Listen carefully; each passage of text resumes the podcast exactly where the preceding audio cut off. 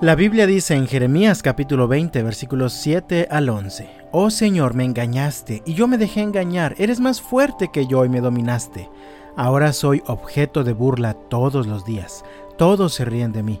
Cuando hablo me brotan las palabras, grito violencia y destrucción, así que estos mensajes del Señor me han convertido en objeto de burla. Sin embargo, si digo que nunca mencionaré al Señor o que nunca más hablaré en su nombre, su palabra arde en mi corazón como fuego, es como fuego en mis huesos. Estoy agotado tratando de contenerla, no puedo hacerlo. He oído los muchos rumores acerca de mí, me llaman el hombre que vive aterrorizado. Me amenazan diciendo, si dices algo te denunciaremos. Aún mis viejos amigos me vigilan esperando que cometa algún error fatal. Caerá en su propia trampa, dicen. Entonces nos vengaremos de él. No obstante, el Señor está a mi lado como un gran guerrero. Ante Él mis perseguidores caerán, no pueden derrotarme, fracasarán y serán totalmente humillados. Nunca se olvidará su deshonra.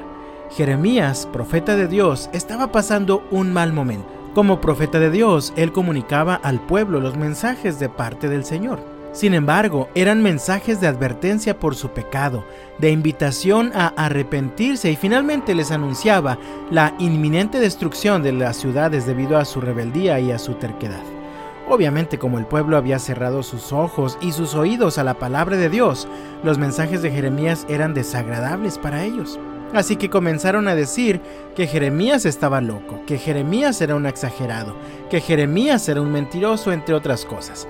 Finalmente, los primeros versículos de este capítulo 20 nos narran cómo Pasur, el hijo del sacerdote, escuchó a Jeremías profetizando y lo arrestó.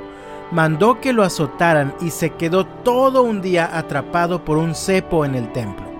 Muy probablemente la gente que pasaba podía ver a Jeremías arrestado, golpeado y tal vez estuvo escuchando burlas y reclamos de parte de muchos.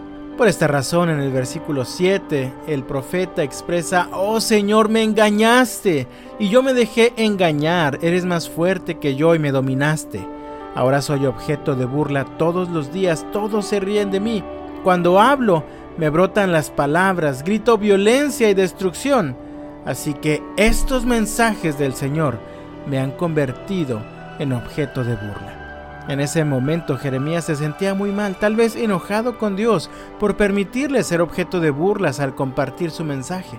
Imagínate, Jeremías había dejado todo por seguir y obedecer a Dios y no le estaba yendo muy bien que digamos. Como resultado de su obediencia, había terminado siendo golpeado, humillado y ahora era objeto de burlas de todo el pueblo. Jeremías consideró la opción de rendirse, de abandonar el ministerio al cual el Señor lo había llamado. Sin embargo, no podía hacerlo.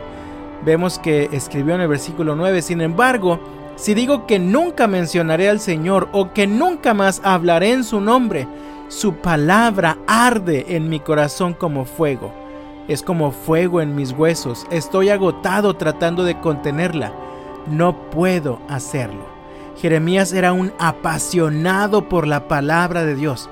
Así que ese mismo mensaje que predicaba lo impulsaba a avanzar, a seguir hablando y caminando hasta el final. Así que finalmente Jeremías volvió a confiar en Dios. Dice el versículo 11, no obstante el Señor está a mi lado como un gran guerrero. Ante él mis perseguidores caerán, no pueden derrotarme, fracasarán y serán totalmente humillados nunca olvidará su deshonra. Amado mío, si realmente eres un hijo de Dios, eres llamado a vivir contracorriente. Así que seguro que tu vida estará llena de dificultades y en ocasiones sufrimiento. Habrá momentos en los que los que te rodean te van a traicionar, incluso los que más amas te pueden dar la espalda. Podrás recibir burlas, amenazas, incluso ataques reales. Sin embargo, asegúrate de que el fuego por la palabra de Dios nunca se apague en ti.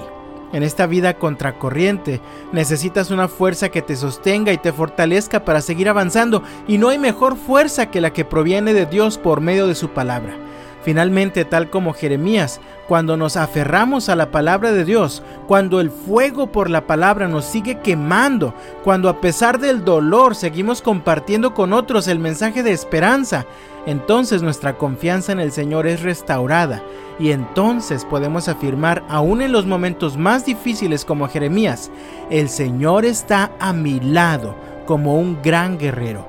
Ante Él mis perseguidores caerán no pueden derrotarme, fracasarán y serán totalmente humillados. Nunca se olvidará su deshonra.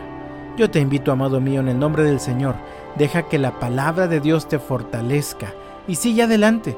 No te rindas, que el Señor va a tu lado. Dios te bendiga y hasta mañana.